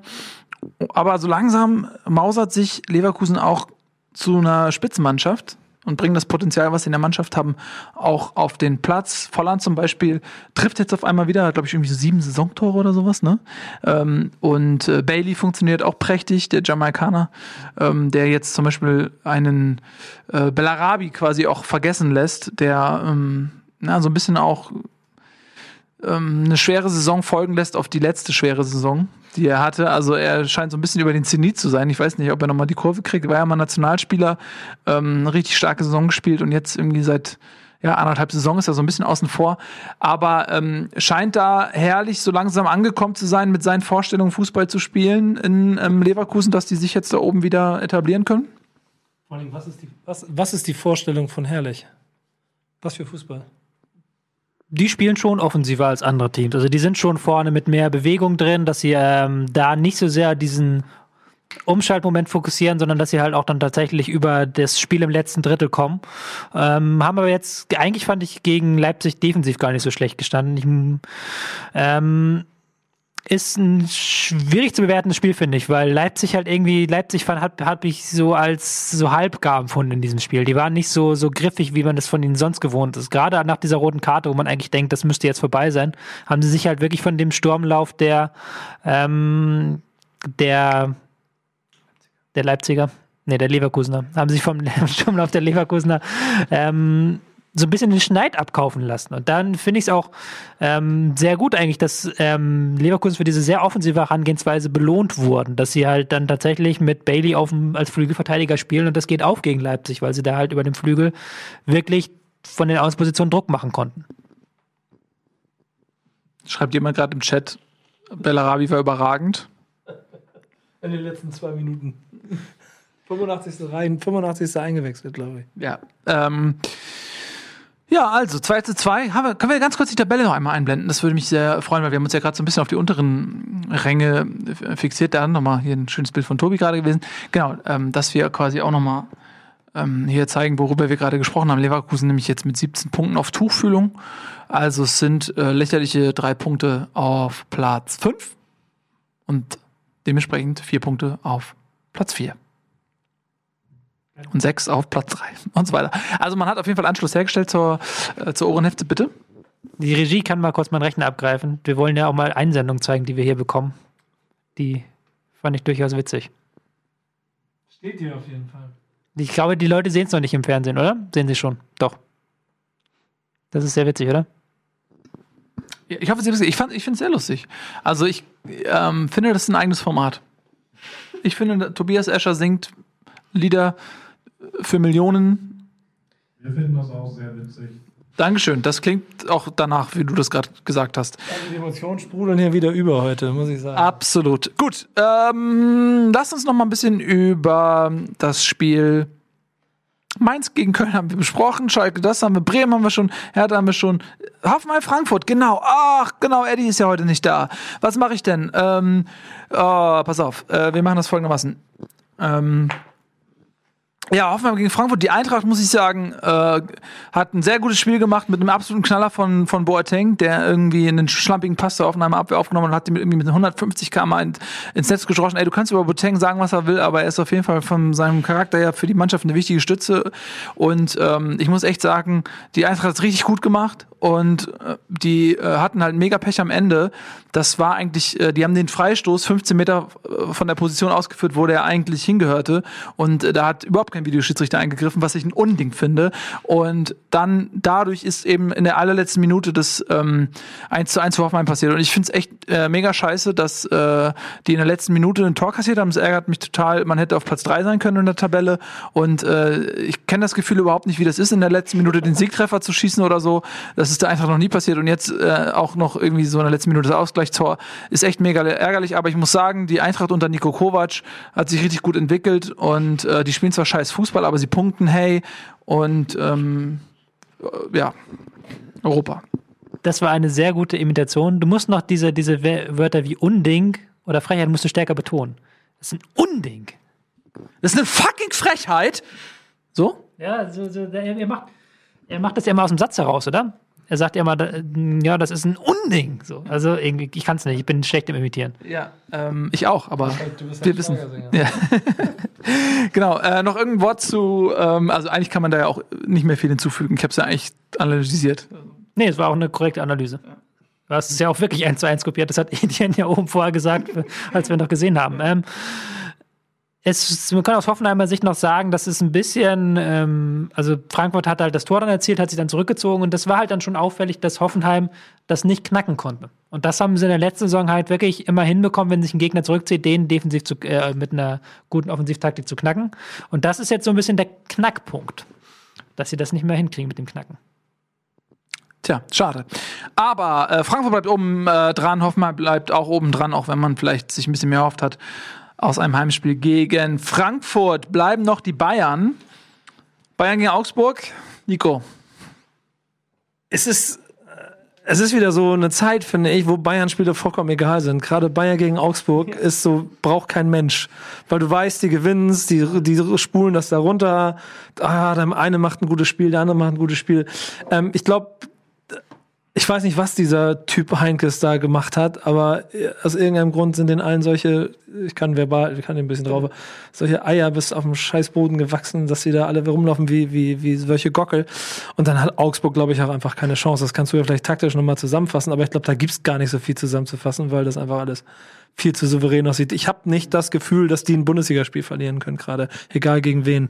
Champions League wird dann mal wieder spannend, wenn sie sich dann mal wirklich mal beweisen müssen. So, ich weiß gar nicht, wann pa Paris ist. Das kommt das jetzt oder dann die Woche danach? Aber irgendwann, irgendwann kommt ja mal wieder so ein echter Bemessungsgrad. Aber bis dahin ist das alles so ein so ein typisches Bayern-Auslaufen, wie man das seit fünf Jahren in der Bundesliga sieht. Und ich hatte nicht gehofft, dass das schon am 10., 12. Spieltag wieder soweit ist. Das ist so ein bisschen so, ähm, wenn du irgendwie auf einer Party bist und da ist eine wunderschöne Frau und die guckt dich an und du denkst, alter Schwede, ey, die guckt mich gerade an, ich kann es nicht kaum glauben, sie ist so schön. Und dann merkst du, sie guckt eigentlich den Typen hinter dir an. Und so war das so ein bisschen so die ersten Wochen jetzt in der Bundesliga, wo du dachtest so, oh, wie geil, das wird richtig spannend, irgendwie, du kannst, irgendwie, das, das, das, das ganze Jahr ist offen, jeder kann Meister werden, irgendwie, äh, Dortmund kann Meister werden, nur die Bayern sind mega schlecht, die werden vielleicht nur Vierter dieses Jahr oder so. Und schwupps ist weg. So fühlt sich das an und jetzt redet man schon, also man redet schon gar nicht mehr über die Meisterschaft. Sie ist de facto entschieden. Wir, wir hätten die Bayern fast vergessen, weil die einfach, es gibt 17 Vereine in der Bundesliga und Bayern. Ähm, Bayern-Fans werden einwerfen, dass sie sehr glücklich sind jetzt wieder, nachdem sie ein paar Wochen lang zittern mussten. Ähm, weil sie, man muss aber auch anerkennend sagen, sie spielen jetzt wieder wesentlich besser als unter Ancelotti. Ähm, das Tor zum 2 zu 0, wo sie, wo Martinez im Mittelfeld den Ball so lange jagt, bis der Gegenspieler einen Fehlpass spielt und dann kriegt Vidal den Ball, geht ab und schickt Lewandowski. Das hast du so schon länger nicht mehr gesehen bei den Bayern, dass du halt wirklich so ein aggressives Mittelfeldpressing, das dann wirklich auch funktioniert. Und das ähm, unterscheidet die Bayern jetzt von den Bayern von Anfang der Saison. Aber es stimmt halt, du kannst jetzt nicht gegen diesen Augsburg-Spiel, Augsburg hat halt gewartet, dann fiel das 1-0, dann war das Ding gegessen. Dann hast du halt auch gemerkt, Bayern schießen noch irgendwie weitere Tore, hätten noch sogar noch mehr schießen können und das war dann gegessen. Aber es war, man muss aber auch da dann wieder, das sage ich seit Jahren, da muss man auch Respekt zollen, dass die Bayern das so auf den Platz bekommen. Ist für die Bundesliga langweilig, aber die Bayern spielen es halt auch wirklich gut im Moment wieder. Danke fürs Mikrofon. Sehr gerne.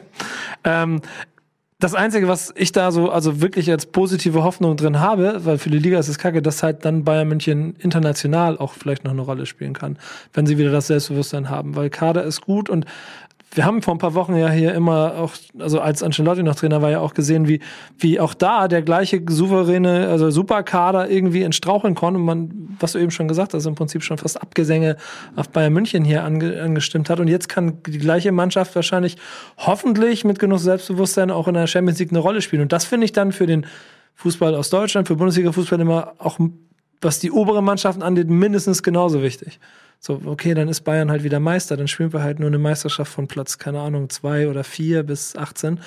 Aber dann sollen die wenigstens auch in der Champions League ein Spiel nach dem anderen gewinnen. Und das war in dieser Saison ja bisher noch nicht so. Deswegen hoffe ich auf diesen Bemessungsgrad, dass die PSG im Rückspiel zeigen, dass Bayern München halt auch noch Bayern München ist und nicht irgendwie, ja.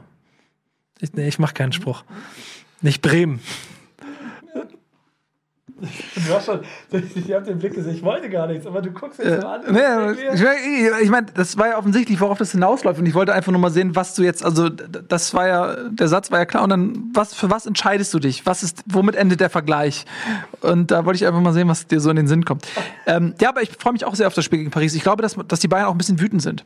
Ähm, ich glaube, dass äh, man, die Bayern sind ja wie so eine Natter, wie so eine kleine rote Natter. Ähm, wenn man denen auf den Schwanz tritt, dann beißen die richtig zu. Und ähm, lass mich das kurz zu Ende führen, weil, und das, und, was? Das ist doch gar nicht diese Woche, das gegen Paris. Nee, aber äh, nein, es ist, es ist scheißegal, ob es diese Woche ist oder in zwei Wochen. Das, das Problem ist, dass es ein ähm, äh, Gradmesser ist. Es ist ein Gradmesser ähm, für die Qualität der Bayern, was Nico gerade sagte, weil die marschieren jetzt durch die Bundesliga, weil die Bundesliga im internationalen Vergleich ähm, abkackt. Und jetzt wird es interessant zu sein, wie sich die Bayern gegen ein Top-Team schlagen international. Und deswegen freue ich mich auch auf das Spiel. Und das meine ich mit Natter, weil in der Vergangenheit war es immer so, wenn die Bayern geärgert wurden, dann, dann haben sie auf einmal ihren Ehrgeiz ausgepackt und gesagt so, ey, hier, jetzt hauen wir euch weg. Und ich bin gespannt, ob sie es mit Paris auch hinkriegen. Ähm, freu dich nicht zu früh, weil ähm, ich weiß nicht, ob da beide Mannschaften wirklich mit der besten Elf antreten, weil das ist das letzte Spiel der Gruppenphase. Beide sind jetzt schon weiter und die, ich glaube, es zählt ja auch der direkte Vergleich und oder das Torverhältnis und das ist 3-0 und das holen sie auch nicht mehr so schnell auf. Ja, aber es ist Prestige für beide Mannschaften. Für, für Paris ist es Prestige. Äh, die spielen ja auch nur einmal ähm, äh, in der Champions League Saison gegen einen guten Gegner. Der Rest ist Frankreich, Durchschnitt. Okay, Monaco hier, Nizza da mal ein bisschen, aber komm, sagen wir ehrlich, die haben auch nicht so ähm, den internationalen Vergleich an Top-Teams in Frankreich, ähnlich wie in, Dorp äh, in der Bundesliga, wo es vielleicht mal gegen Dortmund und Leipzig interessant wird und das war's. Und ähm, ich glaube schon, dass die Bayern ein Bedürfnis haben, klarzustellen, dass das äh, Hinspiel nicht der Maßstab äh, ist. Sei denn, die machen so eine ähm, 1954-Taktik wie gegen Ungarn, dass sie sagen so, okay, pass auf, wir lassen die im Glauben, dass sie uns hier wegpflücken können wie Äpfel und dann, dann gewinnen wir das Finale, dass Bayern vielleicht äh, so denkt. Das kann natürlich auch sein. Aber ich stimme dir zu, die Bayern werden da reingehen, aber die Paris wird es halt egal sein, glaube ich. Das glaube ich nämlich auch. Ich weiß es nicht. Wir werden sehen, wie die Aufstellung ist. Ähm, ich lassen die schade. Wahrscheinlich so zweite Reihe wie Draxler spielen und so. Genau, daran wird man das ja erkennen. Ähm, ja, das war das war Aber ich meine, ja, aber die müssen doch, die Mannschaft muss doch auch sich dann testen gegen solche Gegner. Ähm, da kommen ja ganz andere Kaliber. Und ähm, warum willst du denn hier dieses Dreigestirn da vorne irgendwie gegen FC Straßburg spielen lassen und nicht gegen die Bayern? Das macht überhaupt keinen Sinn. Ähm, ich ho hoffe auf die Bestbesetzung. So, ähm, ihr Lieben, ich habe eine richtig gute Nachricht für euch. Die habe ich mir bis zum Schluss aufbewahrt. New Game Plus folgt im Anschluss. Das wird toll. Schaltet. Ja, die Sendung ist leider schon vorbei. Ähm, Ich wollte, ich wollte mal über, ich wollte mal über Scouts, die für eine Million wechseln, reden. So. Ja, Co-Trainer wechseln mittlerweile auch für über eine Million. Ähm, von daher, so sind die Zeiten. Das Geld ist im Umlauf. Und äh, wenn man mal sieht, was ein Misslit hat, ähm, Borussia Dortmund gebracht hat, Aber was bedeutet das jetzt für Borussia Dortmund? Abstieg. Ist, ist, ist das ist, ist vorbei dann jetzt, oder? Schwierig. Ja, gut. Ein Satz. Ähm, von außen super schwierig. Du weißt nicht, wer die Entscheidung trifft. Das ist so ein Mythos, dass es immer heißt, der und der hat den entdeckt. Aber das sind so komplexe Prozesse mittlerweile, das kannst du gar nicht so leicht sagen. So ist es, so sehe ich das auch. so, also, äh, genau, jetzt viel, viel, viel Spaß bei New Game Plus. Das war Bundesliga für heute. Wir sehen uns in der nächsten Woche. Bis dahin, tschüss und auf Wiedersehen.